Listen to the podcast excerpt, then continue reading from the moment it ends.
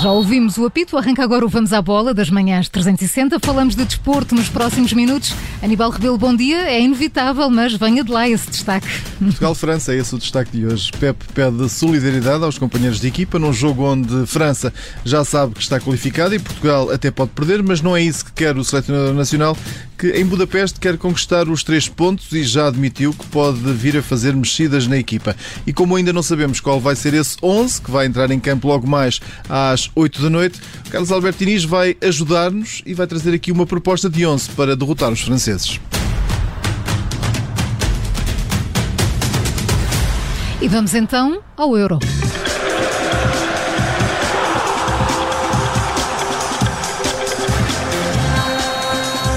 E Aníbal Rebelo, começamos a fazer contas à qualificação de Portugal para os oitavos de final do Euro 2020. Contas que Fernando Santos não quer fazer, diz que a equipa das esquinas só depende dela própria para seguir em frente. O selecionador nacional garante que a equipa tirou conclusões da derrota pesada com a Alemanha, garante que conhece o segredo agora para passar à próxima fase do campeonato eh, da Europa. Vai ser necessária mais solidariedade, mais agressividade frente aos atuais campeões do mundo. Nós analisámos bem o jogo, eh, eu, os jogadores, os jogadores, todos nós eh, fizemos eh, essa introspeção de que, do que é que teríamos feito, o que é que podíamos ter feito melhor, o que é que, que devemos alterar. E penso que todos chegámos a uma conclusão muito semelhante: é que a matriz de Portugal, infelizmente, não foi aquela que esteve no jogo com, com a Alemanha. Uma equipa que em 58 jogos uh, sofreu uma vez três golos, já não lembrava quando, mas foi com a Hungria em 2016 e que neste jogo sofreu quatro. Alguma coisa, todos nós temos noção que alguma coisa não está a correr bem. É te acabar e defender bem, porque se não fizerem as duas coisas, não, nunca vai resultar. É fazer aquilo que sempre fizemos em, em 90% dos jogos.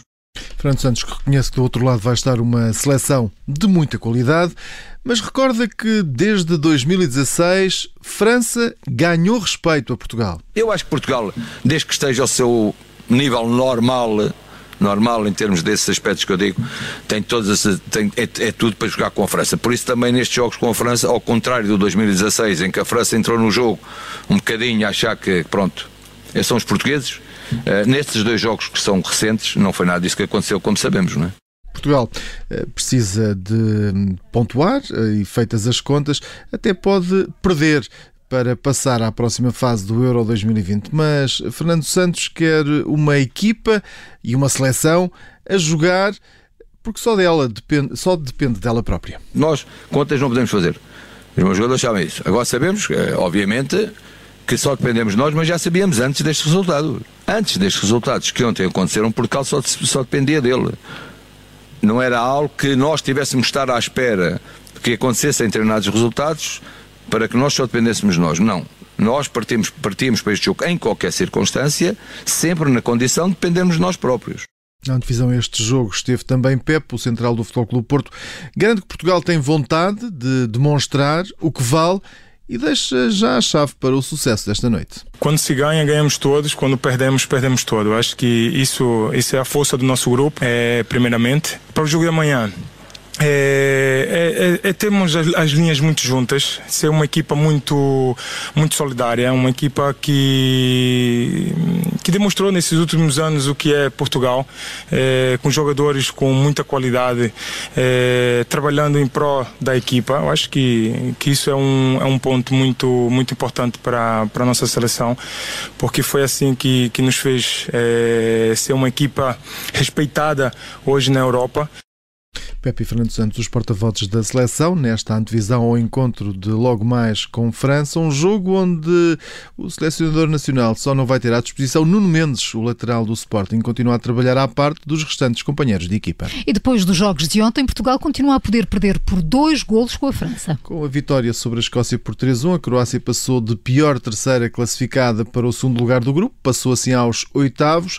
Apurada a partida desta jornada, a República Checa segue em frente como uma das melhores terceiras e Portugal continua a poder dar-se ao luxo de perder por dois golos de diferença com a França para avançar à ronda seguinte. Isto, claro, eh, caso a Hungria não vença a Alemanha. Para já são 12 as seleções eh, já classificadas: eh, Itália, País de Gales, França, Suíça, Bélgica, Dinamarca, Países Baixos, Áustria, Inglaterra, Croácia, República Checa e Suécia.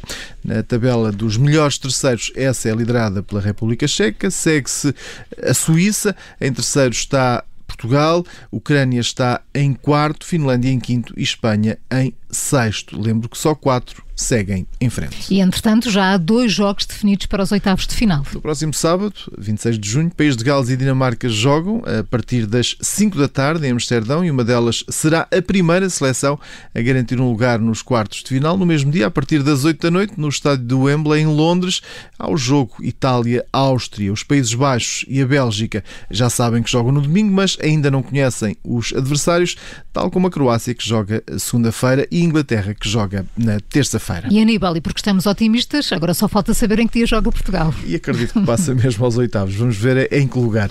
Junta-se agora a nós Carlos Alberto Inês. Antes de mais, bom dia. Olá, bom, bom dia. dia. Bom dia, bom dia. Portugal continua a poder dar-se ao luxo, depois dos resultados de ontem, de perder por dois com a França. Isto se a Hungria eh, não derrotar a Alemanha. Ora, isto pode levar a que os jogadores entrem em campo hoje mais eh, descontraídos e que facilitem mais ou não? Não, de todo. Eh, uma derrota leva a reflexão daquilo que uh, se passou e, fundamentalmente, capacidade e necessidade de reação. E penso que isso é, é determinante para, para o jogo de hoje. e estou convicto que toda a seleção, todos os jogadores e a equipa técnica nacional está bem consciente de tudo isso e, e quer, quer ganhar hoje, por isso a maior concentração e a maior determinação para, para o jogo de hoje, fundamentalmente isso. Qual é que deve ser a mensagem de Fernando Santos, logo mais, eh, e qual é a mensagem no balneário antes de entrar em, em campo? Numa competição destas, eh, mesmo que a mensagem não seja muito forte, eh, a concentração é muita por parte dos jogadores, mas, mas claro que a mensagem é sempre de vitória e de um, grande um, capacidade competitiva, que é isso que Portugal tem que ter, para além da, das indicações uh, necessariamente técnico-táticas uh, e estratégicas para, para, o jogo, mas uma mensagem forte de, de, de união e capacidade de, de luta para, para enfrentar o jogo e para Perdemos agora aqui o contacto do Carlos Alberto Inês. Carlos Alberto está aí connosco? Sim. Ah, Temos aqui momentaneamente aqui o contacto consigo. Ora, eh, olhando eh, e seguindo aqui nesta, nesta nossa conversa, se Portugal passar eh, e tendo em conta aquilo que temos visto neste Euro, quer da nossa seleção, quer das outras, até onde é que pode ir este, onde é, onde é, onde é que podem ir estes jogadores da equipa das esquinas? Eu acho que Portugal pode ir sempre longe, não é? Em função dos jogadores que tem, daquilo que, das provas que tem dado sempre nos últimos anos.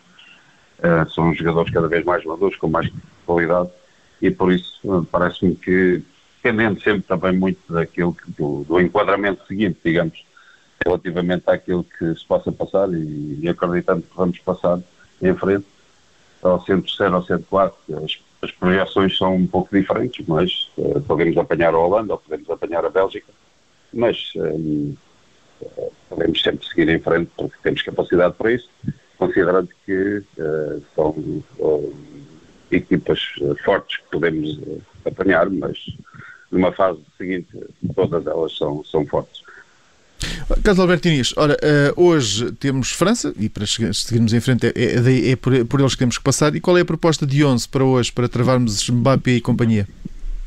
Pode ser que Fernando Santos nos faça algumas surpresas, todos. Esperamos que não haja muitas alterações, mas algumas haverá. Um, eu acredito numa surpresa ou outra, por isso. Patrício, o Nelson, o Pepe, o Ruben, o Daldo, do lado esquerdo, eventualmente, em função daquilo que eu vi na, na conferência de imprensa. Depois, alguma dúvida quem vai ser o médio centro. O, para mim, mais o William, eventualmente o Palhinha, mas não acredito que Fernando Santos mude o meio campo todo. Mas uh, o William, uh, o Renato e o Motinho. E depois na frente, quem sabe também alguma, alguma uh, novidade para além do, do Cristiano e do Jota. quem sabe se o Pote não vai jogar, o Pedro, o Pedro Gonçalves. Vamos ver. É uma, é uma projeção hipotética, mas, uh, mas em função de, de, algumas alterações possíveis e necessárias, acho que pode haver aqui uma surpresa outra. Vamos acreditar que este seja um dos 11 campeões uh, logo mais à noite. Espero exato, que amanhã exato. possamos estar aqui já a falar do próximo adversário de Portugal e já a fazer contas ao 11 que pode enfrentar essa seleção. Até amanhã.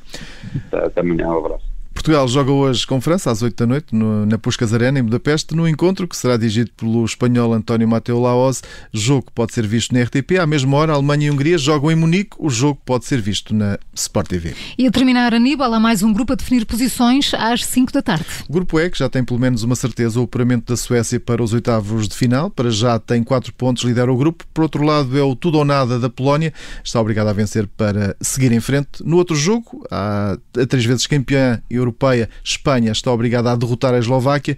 Os jogadores espanhóis que estão debaixo de fogo, numa prova onde eram dados à partida como uma das melhores equipas, até agora não foram além de dois empates, com um gol sofrido e um gol marcado.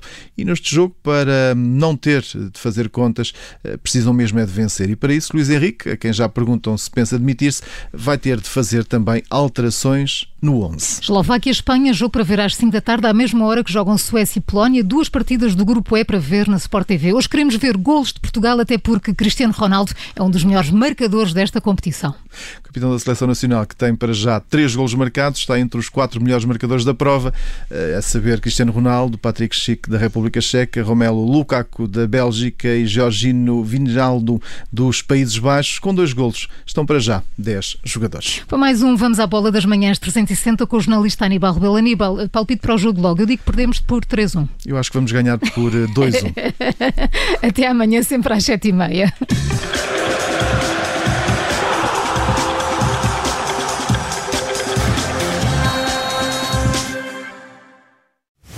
Rádio Observador. Obrigada por ter ouvido este podcast. Se gostou, pode subscrevê-lo, pode partilhá-lo e também pode ouvir a Rádio Observador online em 98.7 em Lisboa e em 98.4 no Porto.